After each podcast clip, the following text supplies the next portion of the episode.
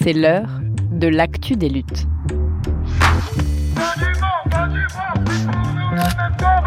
Un podcast de Radio Parleur. Le son de toutes les luttes.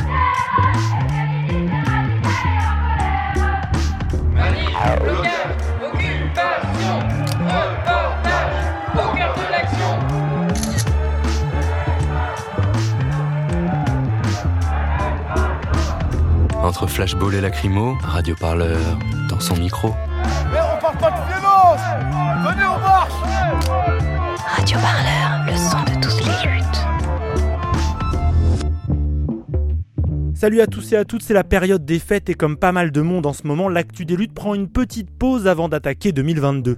Alors pas d'inquiétude, on n'aurait pas osé vous laisser sans votre plongée hebdomadaire au cœur des luttes sociales. Cette semaine et jusqu'au 5 janvier, on vous propose donc de retrouver trois de nos épisodes les plus écoutés de l'année. Et pour bien démarrer, on part en Bretagne. En juin dernier, on vous diffusait plusieurs reportages issus d'une collaboration avec l'IUT de journalisme de Lannion. Et celui réalisé par Alicia Arquetou, Azilis Potser et Coupayaro vous a semble-t-il fortement intéressé car vous êtes plus d'un millier à l'avoir écouté. C'est vrai qu'il pose une bonne question ce reportage. Où sont les queers à la campagne? Depuis longtemps, la ville est présentée comme le lieu d'épanouissement des jeunes LGBTQIA. Quand on parle des personnes queer, on ne les imagine pas dans les campagnes. L'existence y serait impossible, pétrie de secrets, de peine et d'hostilité. Alors en vérité, où sont les queers à la campagne? Sont-ils et elles tous partis pour la ville? Pour y répondre, virez en Bretagne à la rencontre d'une ruralité rarement visibilisée. Vous êtes à l'écoute de l'actu des luttes.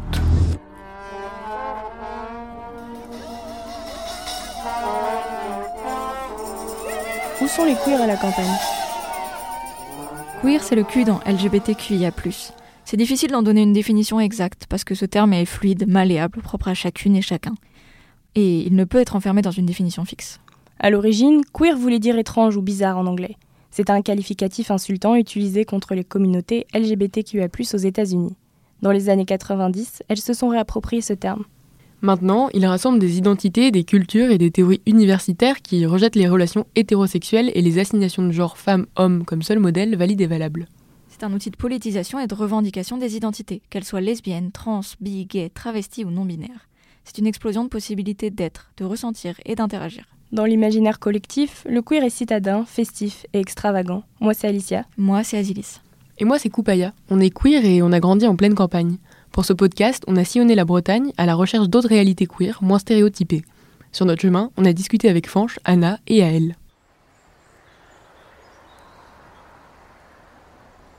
Avec cette croisière de fierté, la Pride la plus à l'ouest, nous faisons rentrer Brest dans la liste des villes fières. J'ai rencontré Fanche pour la première fois sur les planches de la troupe de théâtre Avro-Bagam, il y a plus de 15 ans. Ça a toujours été évident pour moi qu'il était queer.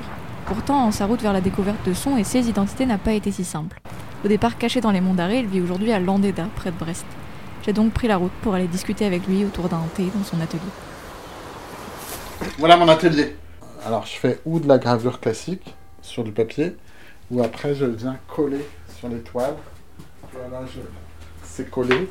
Il y a un bout de cette là qui a été collé. Et après j'arrache. Et comme ça, c'est une espèce d'image multiple avec euh, des choses arrachées, des choses euh, en, en, pochoir, des choses en gravure, des choses peintes qui jouent les unes avec les autres. C'est cool. Je sais pas si c'est un art queer, mais c'est un. c'est pas grave, c'est intéressant. Parce qu'a priori, ça n'existe pas, mais. Voilà. Ok. Bon, allez, bon, allons boire notre thé. Et du coup, moi, je m'appelle Fanche. Euh, je. J'ai longtemps vécu dans les monts d'Arrée. Je vis maintenant à Landéda. J'ai trois enfants. Et je vis avec Jeff qui en a trois aussi. Donc on est une assez grande famille. Comme à l'association, je me présente comme Il. J'ai 50 ans.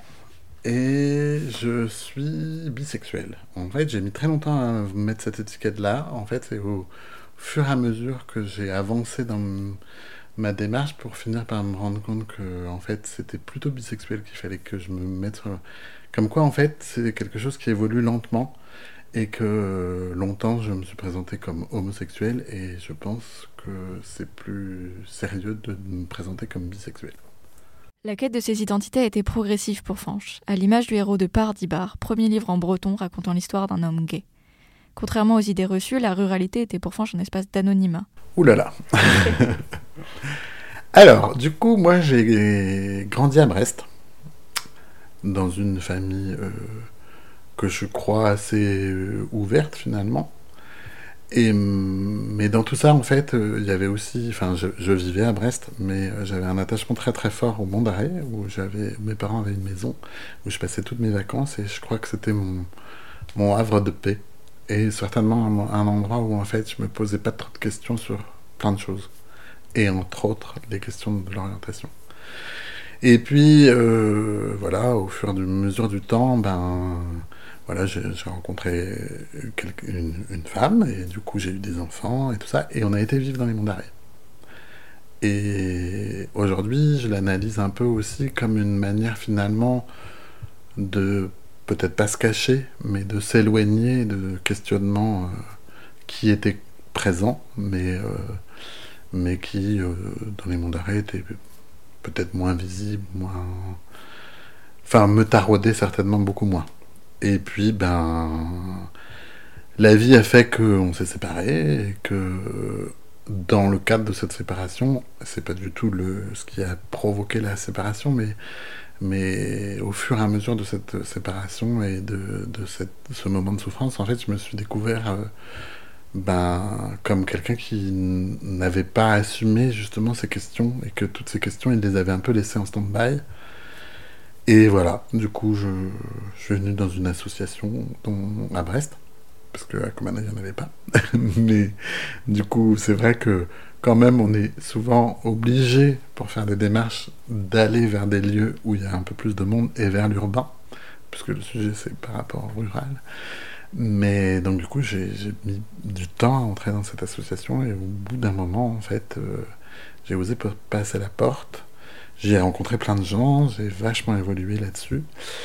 Et puis, euh, beaucoup plus tard, je suis devenu président de cette asso. Cette association, en fait, actuellement, elle n'existe plus. Elle, euh, elle a cessé d'exister suite à pas mal de... je crois que c'est le devenir de pas mal d'assauts. Il y a eu pas mal de tiraillements à l'intérieur de cet assaut. Mais c'est donc une asso qui s'appelait Divergent et qui... Euh, avait pour but justement de représenter et d'avoir euh, une ouverture sur les questions culturelles autour des questions LGBT+, mais aussi une action politique à Brest.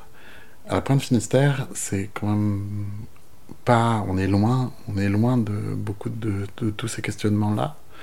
Et, euh, et c'était important de le faire, et du coup on l'a fait, et on a été jusqu'à faire une grande pride sur l'eau qui a été un moment vraiment très très important. Mais moi, dans ma démarche, c'était c'est aussi un endroit où j'ai beaucoup évolué, beaucoup grandi, beaucoup découvert toutes les questions queer, évolué sur euh, tous les questionnements de toutes les lettres que je ne connaissais pas toutes, et sur ma manière de m'affirmer au fur et à mesure.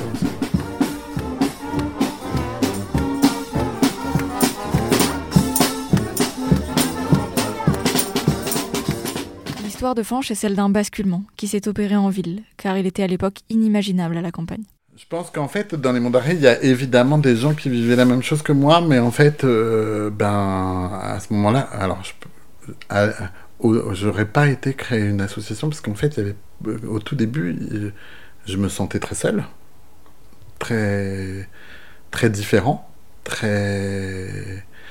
Je raconte souvent cette histoire, mais euh, moi, quand je suis arrivé dans l'association, j'étais persuadé que euh, des, des mecs avec des enfants euh, ben, qui étaient homosexuels ou qui se ressentaient comme homosexuels ou comme bisexuels, ça n'existait pas, ce qui est totalement quelque chose de ridicule.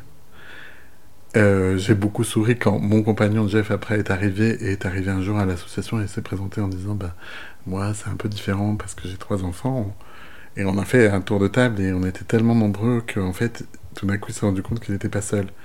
Mais euh, euh, voilà, je me sentais très seul. Et, et, le but de cette association, qui a aussi fait ça pour plein d'autres gens après, en fait, moi, j'ai été accueilli avec tous mes questionnements et tout ça a finalement des choses à formuler, rencontrer des gens euh, qui avaient vécu des choses comme moi ou qui étaient en train de les vivre. Ou, euh, c'était, c'était ça le but de cette association. Et au fur et à mesure, on a accueilli plein de monde euh, qui avait d'autres questionnements. Ah ben moi j'ai vu qu'à Saint-Rivoal ça se développait par exemple. Il y a eu des trucs. on les, on, on l'imagine vachement en ville, mais parce que ça, c'est des a priori, c'est des stéréotypes. euh, voilà. C'est vrai que la communauté LGBT, LGBT à l'époque, hein, elle s'est surtout développée en ville et que, et que euh, pour la plupart des histoires euh, qu'on voit dans les films, la seule solution, c'était de quitter sa famille et d'aller se perdre dans une grande ville, l'ano- l'anonymat des grandes villes et tout ça. Mais je crois qu'on est aujourd'hui dans une situation complètement différente parce que. Mais justement, c'est aussi parce qu'on doit pouvoir assumer toutes ces identités.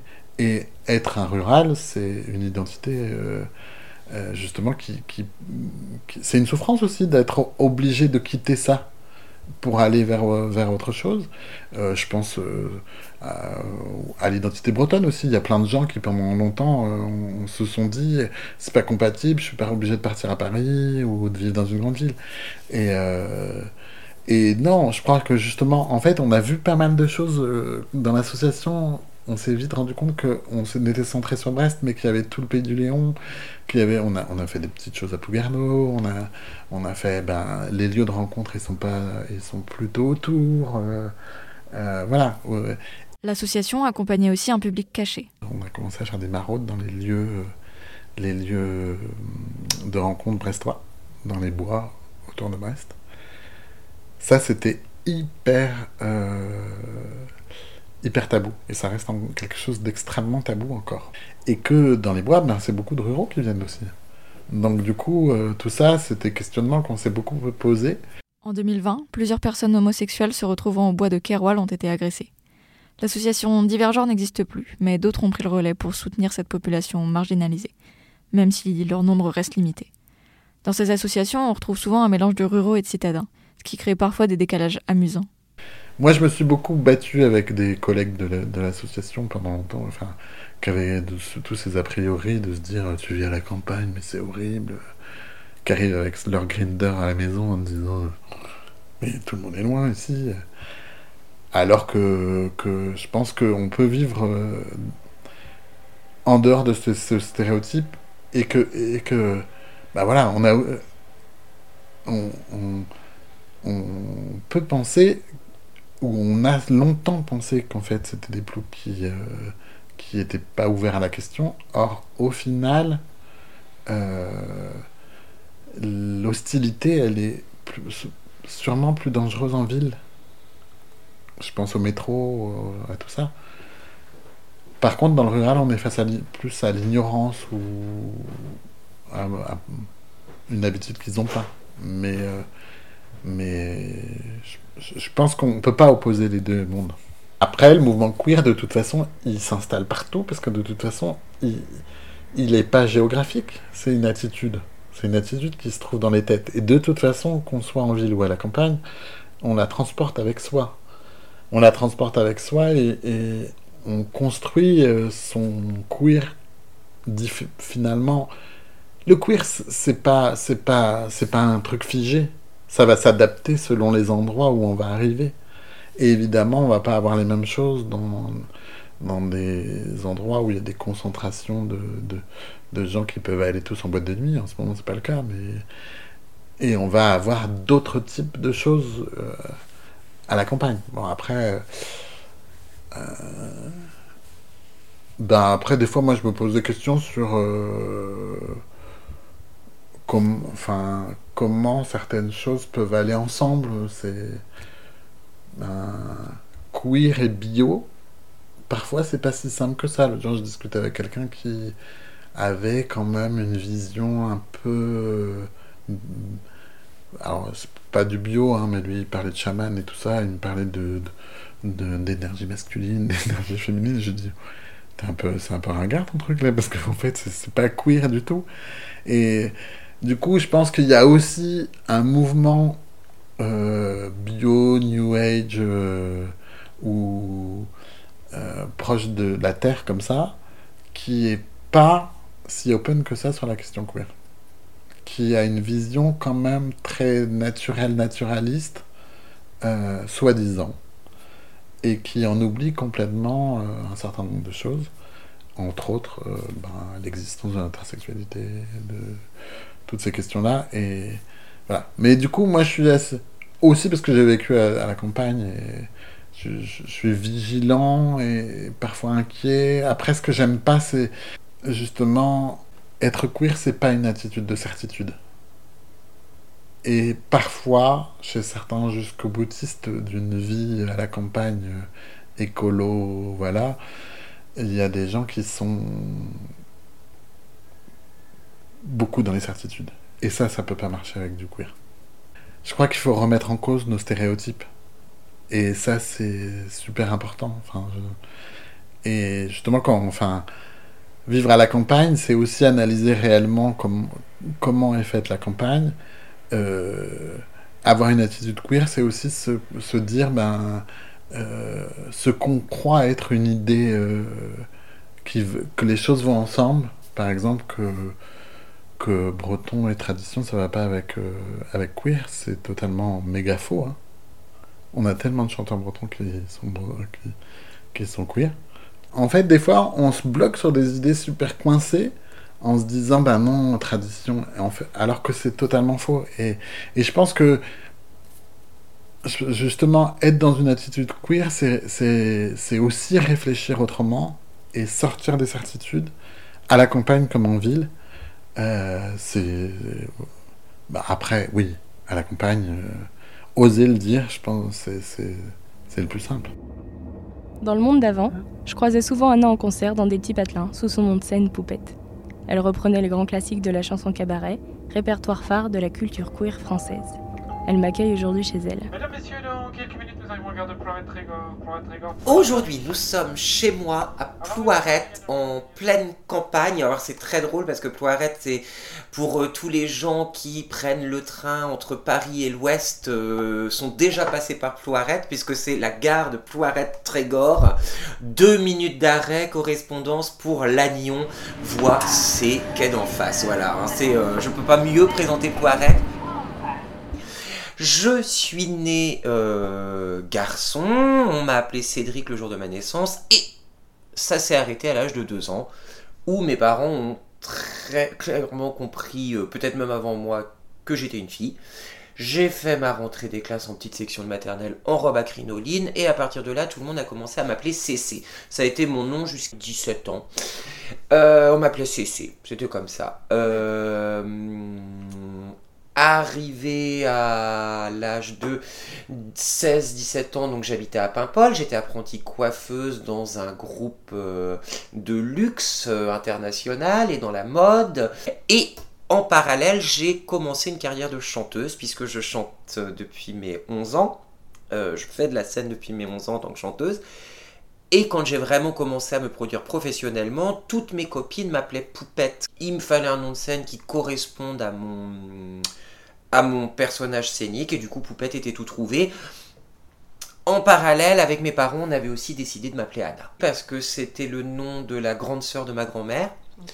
Que je suis quand même bretonne, donc euh, et ben Santuzana qui est quand même très vénérée en Bretagne puisque c'est la mère de la Vierge Marie, euh, Sainte Anne.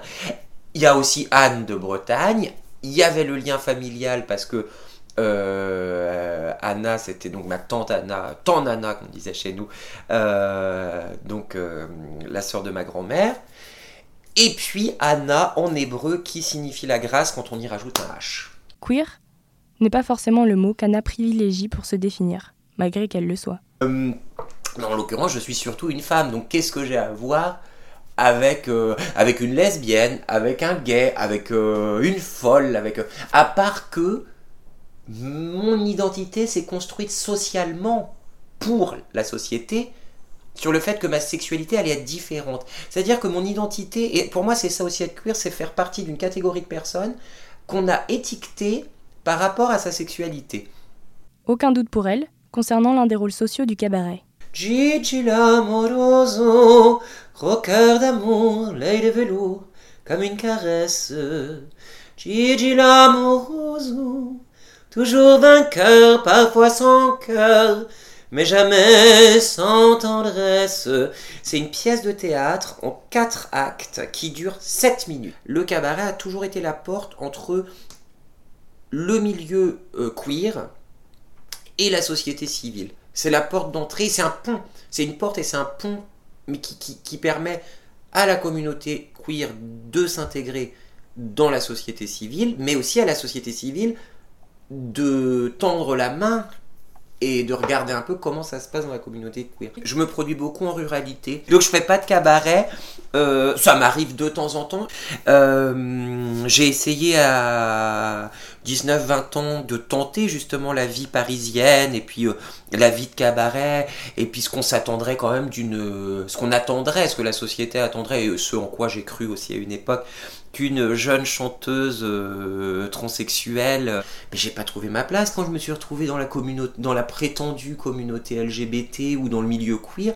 Mais j'ai pas trouvé ma place. J'aimais bien parce que c'était la fête, en vrai, c'était la grosse fête. Mais je pense que c'est autre chose quand même. Enfin, j'espère que les gens sont autre chose que la fête et j'espère qu'être homo c'est autre chose que de se foutre une plume dans le cul et de reprendre les chorégraphies de Mylène Farmer par cœur. Enfin, je trouve ça super dans le cadre de la fête mais on fait pas une identité avec ça, quoi. Selon l'historien Georges Larkman Mosseux, la fête comporte un fort potentiel de subversion à l'ordre social dominant. Elle perturbe les codes moraux institués et les tourne en ridicule. En tant que monde renversé, monde parallèle, The Upside Down, elle sert de contexte à la transgression des normes cis-hétérosexuelles, en acceptant en son sein, par exemple, le travestissement ou le libertinage. La fête est aujourd'hui un des moyens principaux d'expression des identités LGBTQA. Pourtant, les paroles d'Anna font écho à une critique régulièrement formulée dans les milieux militants et universitaires concernés. Le remplacement progressif de la théorie et de l'action politique par une culture de la fête dépolitisée. Si Anna ne s'est pas sentie parfaitement à sa place dans le milieu queer parisien, c'est aussi parce que, paradoxalement, elle avait toujours vécu avec des gens engagés et queer dans son village natal. Mon papa était gendarme, j'ai grandi en caserne, donc j'ai vécu des choses fortes de près. Ma maman faisait partie d'une asso où elle faisait de la prise en charge de femmes malades, d'enfants euh, qui étaient enlevés de leur famille en urgence pour des histoires, parce qu'on est en plein dans le sujet en ce moment, euh, des histoires d'inceste. Euh, j'ai été élevé dans ce militantisme-là, et puis, mais dans ce militantisme aussi de proximité, on prend soin des gens qui sont les plus proches de nous. Et puis après, c'est chez ma maman. Ma maman, il y avait toujours des copains et des copines Gwyn et PD, et du coup, euh, et parce que oui, c'était des Gwyn et des PD, que oui, c'était pas une insulte, c'était ce qu'ils étaient, quoi. Et, et, donc voilà, oui, donc euh, j'ai été élevé avec des gens qui étaient parfaitement intégrés. Enfin, fallait voir quand même, euh, quand j'y repense rétrospectivement, c'était un peu la gay pride à la caserne de gendarmerie. C'est vrai que c'était un peu ahurissant. Il y avait des Chinois, des, des Kabyles, euh, des Africains, des PD et des Gwyn qui déboulaient chez nous, quoi. Wouh C'était un peu rock'n'roll, ouais, en effet. Et tout ça, bien sûr, régi par une nana qui a appris à parler le français quand elle avait 6 ans, ma maman, qui parle et qui pense en breton, euh, et tout ça dans une caserne de gendarmerie, donc on dire sous l'égide de la République française. De même, avec l'un des meilleurs amis de sa grand-mère. Son meilleur pote à ma grand-mère, René, il a 88 ans, et René, bah oui, bah René, il était pédé, parce qu'à l'époque on disait ça. René, il était pédé, c'était même une grosse, une vieille folle, et puis René, il avait comme métier un truc assez particulier, il était barmaid, donc il était pas barman, hein, il était barmaid, donc il était travesti pour travailler, et, euh, et René, il est né dans un village de 500 habitants, et il y mourra. Et, euh, et, il a toujours été intégré, il a toujours été homo, et ça a toujours été normal. Ainsi, Anna n'a jamais eu besoin de revendiquer son identité de femme. Les gens qui l'entourent l'ont toujours considérée comme telle. C'est ça aussi mon militantisme, dire que ouais, euh, bah, ça existe. Ça existe, une petite fille trans qui a été intégrée, qui a jamais été rejetée par la société, une jeune femme trans qui a tenu une entreprise, parce que comme j'étais coiffeuse, j'ai eu un salon de coiffure euh, et de maquillage et de conseil en image pendant 10 ans, c'était quand même extraordinaire de voir qu'en pleine campagne, euh, en milieu rural, les gens venaient demander à une femme trans euh, des conseils en image. Mais j'ai jamais milité en tant que, que femme trans parce que j'ai jamais eu besoin et j'ai envie que les gens sachent que c'est possible. Oui, on peut être une femme trans et être totalement intégré dans la société et être parfaitement accepté, mais c'est même plus accepté, c'est vraiment intégré. Et, et, en plus être une référente pour la société, parce que les gens oublient, les gens ne se posent même pas la question, je ne suis pas une femme trans, je suis juste une femme à qui on accorde un peu de pouvoir, à qui on accorde un peu de, de crédit quand elle parle, et du coup je deviens une référente pour, euh, pour, pour euh, des associations, ou donc des, des, des, lesbiennes, des homos, ou des jeunes trans, ou des jeunes travestis, parce que j'en rencontre, qui me disent, mais toi, tu nous apportes une visibilité, mais, euh, mais un truc ultra positif, en fait, tu nous montres, sans militer, tu nous montres que c'est juste possible. C'est juste possible. Et ça va bien. Et ça va bien et on s'en fout. C'est au fin fond de la Sarthe que nous avons rencontré Aël pour la première fois. Après un long périple à pied et en stop sous le soleil encore brûlant de la fin d'été, nous arrivions au festival Meute de Chiennes. Trois jours en mixité choisie, queer, précaire et rural dans un ancien corps de ferme. Quelques semaines plus tard, Yael nous rejoignit en camion à Lannion dans les Côtes d'Armor. Euh, je m'appelle Aël, j'ai 36 ans, je suis une personne non binaire. Je me qualifierais soit personne neutre ou gender fluide. Voilà, j'habite euh, en centre-Bretagne, à la Trinité Langonette, entre mon camion et puis chez les gens qui m'hébergent en ce moment. Alors moi j'ai toujours vécu à la campagne, j'ai habité un peu en, banlieue parisienne aussi, toujours 4 ans, et puis je suis revenu, euh, je suis revenu euh, en Bretagne après, toujours dans des petites villes. voilà, moi c'est un, c'est ce que j'aime bien, j'aime bien vivre à la campagne, donc euh, je peux pas, je peux pas vivre autrement. Parce que la ville, c'est trop, c'est trop d'énergie. Euh, c'est quelque chose de pesant pour moi. C'est bien, on peut faire plein de choses, c'est chouette, c'est épanouissant parce qu'il y a plein, plein d'accès à plein de choses, mais ça va trop vite. elle s'est construit en marge des lieux de sociabilité queer, aisés et citadins, qui animent les imaginaires et rythment la vie de bon nombre d'entre elles. Pour moi, être queer, c'est euh, tout ce qui sort de l'hétéronormalité et, euh, et, des personnes qui sont différentes des personnes cisgenres, donc des, personnes euh, qui sont assignées à leur genre, euh, qui correspondent à leur genre assigné à la naissance, quoi. Ouais, du coup, il y a, y a, des personnes qui pensent un peu que, que être queer c'est un délire de bobo, qu'il faut avoir un peu de pognon pour pouvoir vivre ça, et puis que c'est un truc qui a trait vraiment à la ville et tout ça. Et on a tendance à avoir vraiment cette, cette vision-là. Les, médias mainstream vont nous montrer des choses qui vont dans ce sens-là, et puis bah du coup les personnes qui connaissent pas du tout peuvent penser un peu, un peu ça aussi. En fait, moi ça a été un peu une volonté au début de vivre alternativement. J'étais euh, en couple exclusif à ce moment-là. Euh, la personne avec qui je vivais pensait que c'était ok de vivre comme ça, mais c'était pas le cas.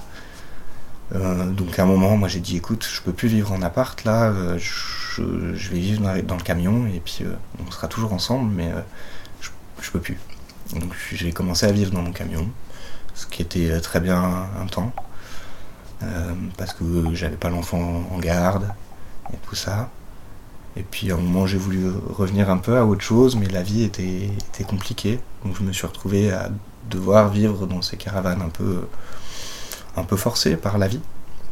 Mais euh, tant qu'il faisait beau, en fait c'était cool. C'était très bien, l'été tout ça. C'est une caravane qui est sur un terrain, sans eau, sans élec. Et quand l'hiver a commencé à arriver, à faire bien froid, là ça a commencé à être rude. De vivre avec l'humidité, euh, peu de chauffage, euh, euh, voilà, les rats qui sont venus dans la caravane. J'avais beaucoup refusé de l'aide qu'on me proposait. On m'a dit tiens, j'ai une chambre et tout. Puis au bout d'un moment, je dis ok, c'est bon, là je viens, je peux pas rester dans, ces conditions-là. En étant dans la précarité, c'est très difficile de s'extraire de tout ça. C'était un rêve, j'ai essayé de le vivre pendant longtemps. J'ai vécu pendant, je dirais, 4 ou 5 ans euh, au RSA, avec ce but de vivre autrement en étant au RSA. C'est la galère. S'il y en a qui veulent le faire et tenter l'expérience, faites-le, parce que c'est enrichissant. Mais c'est la galère. Là, j'ai trouvé un boulot, je, fais attention à mon expression, genre, j'ai pas besoin de, milliers de confort, j'ai pas besoin de de payer des factures à outrance, j'ai pas besoin de tout ça. Donc euh, je veux m'extraire un peu de tout ça et puis de vivre quelque chose que moi je trouve plus. On peut se retrouver des fois dans un milieu alter et puis euh, en fait euh, ça va être ultra violent. Mais je dirais que c'est un peu partout pareil en fait, que ce soit un milieu alternatif ou un milieu, je dirais classique. Il y a plein de gens différents, donc on peut tomber sur des cons. C'est pas grave. Peut-être que c'est un peu plus ouvert, mais je dirais pas vraiment ça. Euh, moi, j'ai fait partie beaucoup du monde de la techno, parce que je, faisais partie d'un son système et tout ça. Et bon, euh, les, les blagues sexistes, les blagues transphobes, les blagues homophobes, ça y va quoi. Donc c'est pas plus safe qu'ailleurs, malgré euh, qu'il y ait un couvert de tolérance ou quoi que ce soit. C'est même des fois très validiste aussi d'ailleurs. Quand on est trans, l'accès aux soins, au logement, à l'emploi, à l'autonomie est périlleux et semé de violence. Pour les non concernés, comprendre les enjeux des luttes queer demande de l'énergie, de l'argent et du temps dont les plus précaires et marginalisés manquent cruellement. En campagne, le manque de bénévoles, d'institutions formées, de lieux d'échange et de soutien liés à la désertification complique souvent les procédures. Euh, J'ai l'impression que dans l'endroit où je suis, les gens sont pas très ouverts. Euh, du coup, je m'exprime pas assez, je pense, sur ce que je suis. Souvent, je suis, je habillé de différentes façons. Je peux porter des jupes, je peux porter des robes, je peux porter un peu tout et n'importe quoi, selon mes humeurs. Je vois bien que les, re- les regards changent selon, selon comment je suis habillé. Euh, les rapports changent. Il y a des gens, ils vont s'arrêter. Si je suis en pantalon, ils vont s'arrêter et puis ils vont discuter avec moi. Si je suis en jupe, euh, on va plutôt m'éviter. Donc euh, c'est assez complexe dans ce que je dirais le cercle public un petit peu. Je connais peu de personnes dans mon genre, si on peut dire ça comme ça. Euh, je connais des personnes qui sont plutôt en questionnement. Je pense que peut-être il y a des gens qui veulent pas se montrer aussi. Peut-être que c'est difficile à vivre pour, euh, pour, certaines personnes. Il y a peut-être pas mal de personnes qui sont pas outées non plus. Euh, et comme il n'y a pas réellement d'espace, bah, ça plus ça, ça fait que comment, comment on peut se rencontrer euh, réellement en fait quoi. Et euh, je pense qu'il y a aussi encore beaucoup de tabous à ce niveau-là. Et on va pas dire tiens, hey, je, je suis gay ou je suis non binaire ou je suis une personne trans. Et du coup peut-être qu'on va se croiser, mais on ne saura pas réellement quoi. Ça s'est fait, j'ai rencontré, si je repense à ça, j'ai rencontré une personne mais via les réseaux sociaux en fait. Et puis euh, qui habitait euh, pas, pas très loin. Voilà, c'est une personne trans. Et je trouvais ça chouette parce que c'est une personne qui vivait euh, son genre ouvertement et, et c'était cool quoi de se dire hey, il y a du monde un peu. Et peut-être qu'on va pouvoir se rencontrer et puis, euh, et puis faire des choses quoi. Pense que déjà le fait qu'en ville il y ait des accès à plein de choses et des espaces qui se créent plus facilement parce qu'il y a vraiment plus de personnes, ça permet ça. Et ça permet cette visibilité, puis ça permet un peu euh, les, clichés qu'on peut, peut voir à droite à gauche. Et euh, en campagne, bah, beaucoup moins.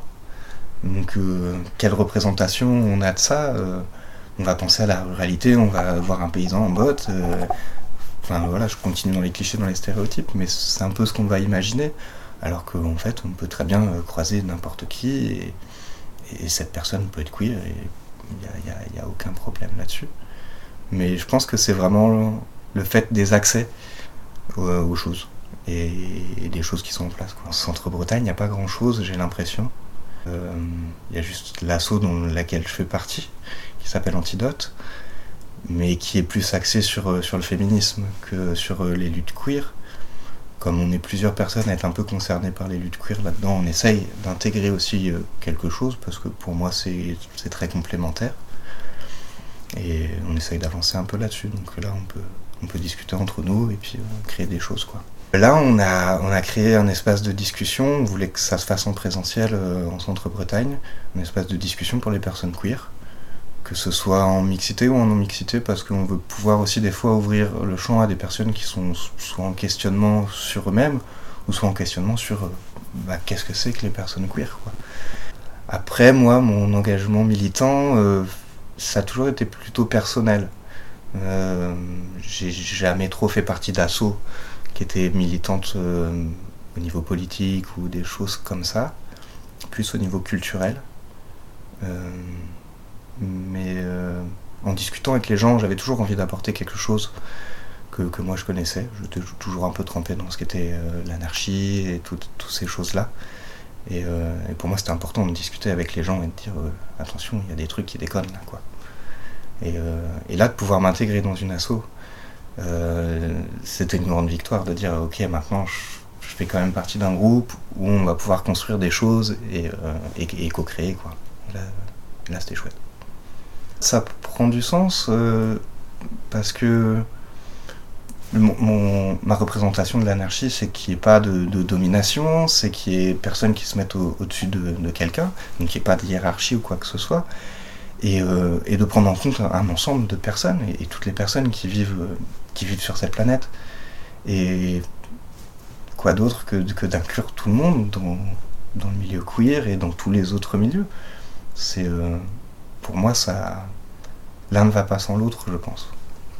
Vouloir transgresser les règles et politiser son mode de vie, c'est caractéristique de celles qui se disent queer. À elle, dans sa parentalité, essaye de transmettre ses nouvelles manières d'être et de vivre. Alors j'ai un enfant qui va avoir, euh, qui va avoir 5 ans. Et euh, moi je suis très honnête avec mon enfant, donc je peux pas, je peux pas lui mentir pour moi. Donc euh, à partir du moment où moi j'ai su mettre le doigt sur qui j'étais, j'ai réfléchi un petit peu et puis au bout d'un moment ça dissonnait d'entendre papa, papa, papa.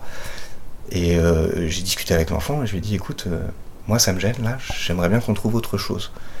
Euh, donc au début ça a été un peu un choc pour lui parce que je pense que il a eu peur de perdre son parent. Donc on a eu beaucoup de discussions et je lui ai expliqué qu'il allait pas me perdre, que juste moi c'était des mots qui me blessaient. Et puis on a convenu d'autre chose. Donc moi c'est Baba, tout simplement. Et puis petit à petit, je, l'amène vers les pronoms qui me correspondent. Moi, je préfère être genré ou neutre.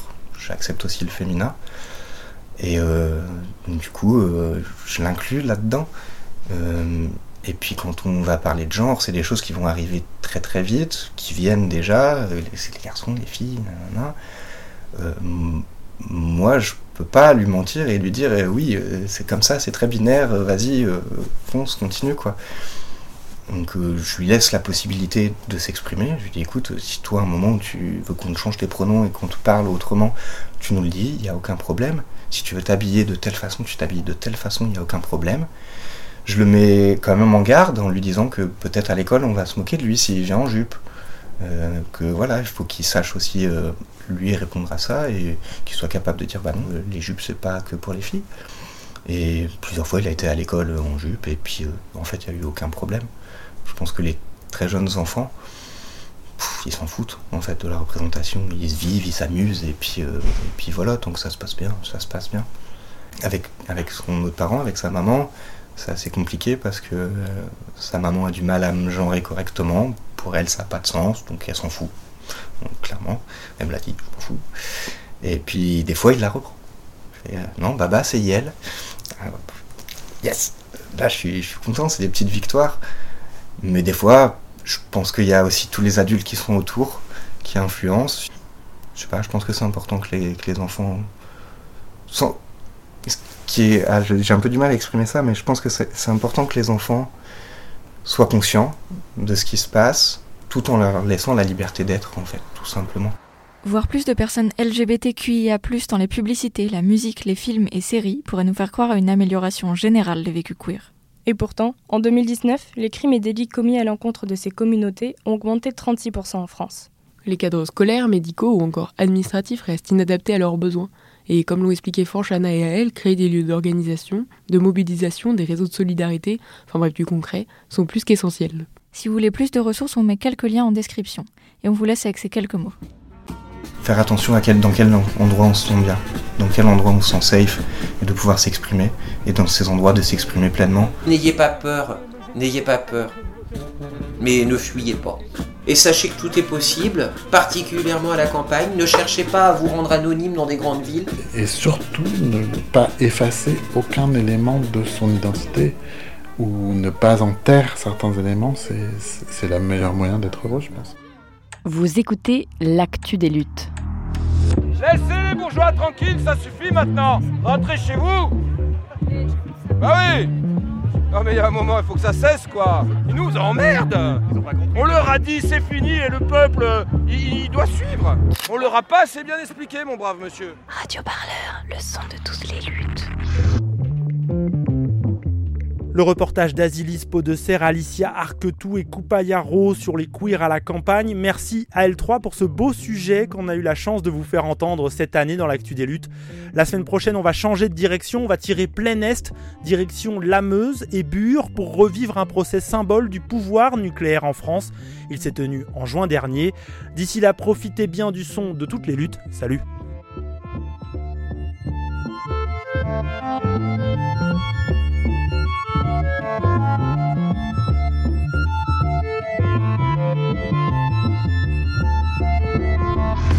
C'était L'actu des luttes.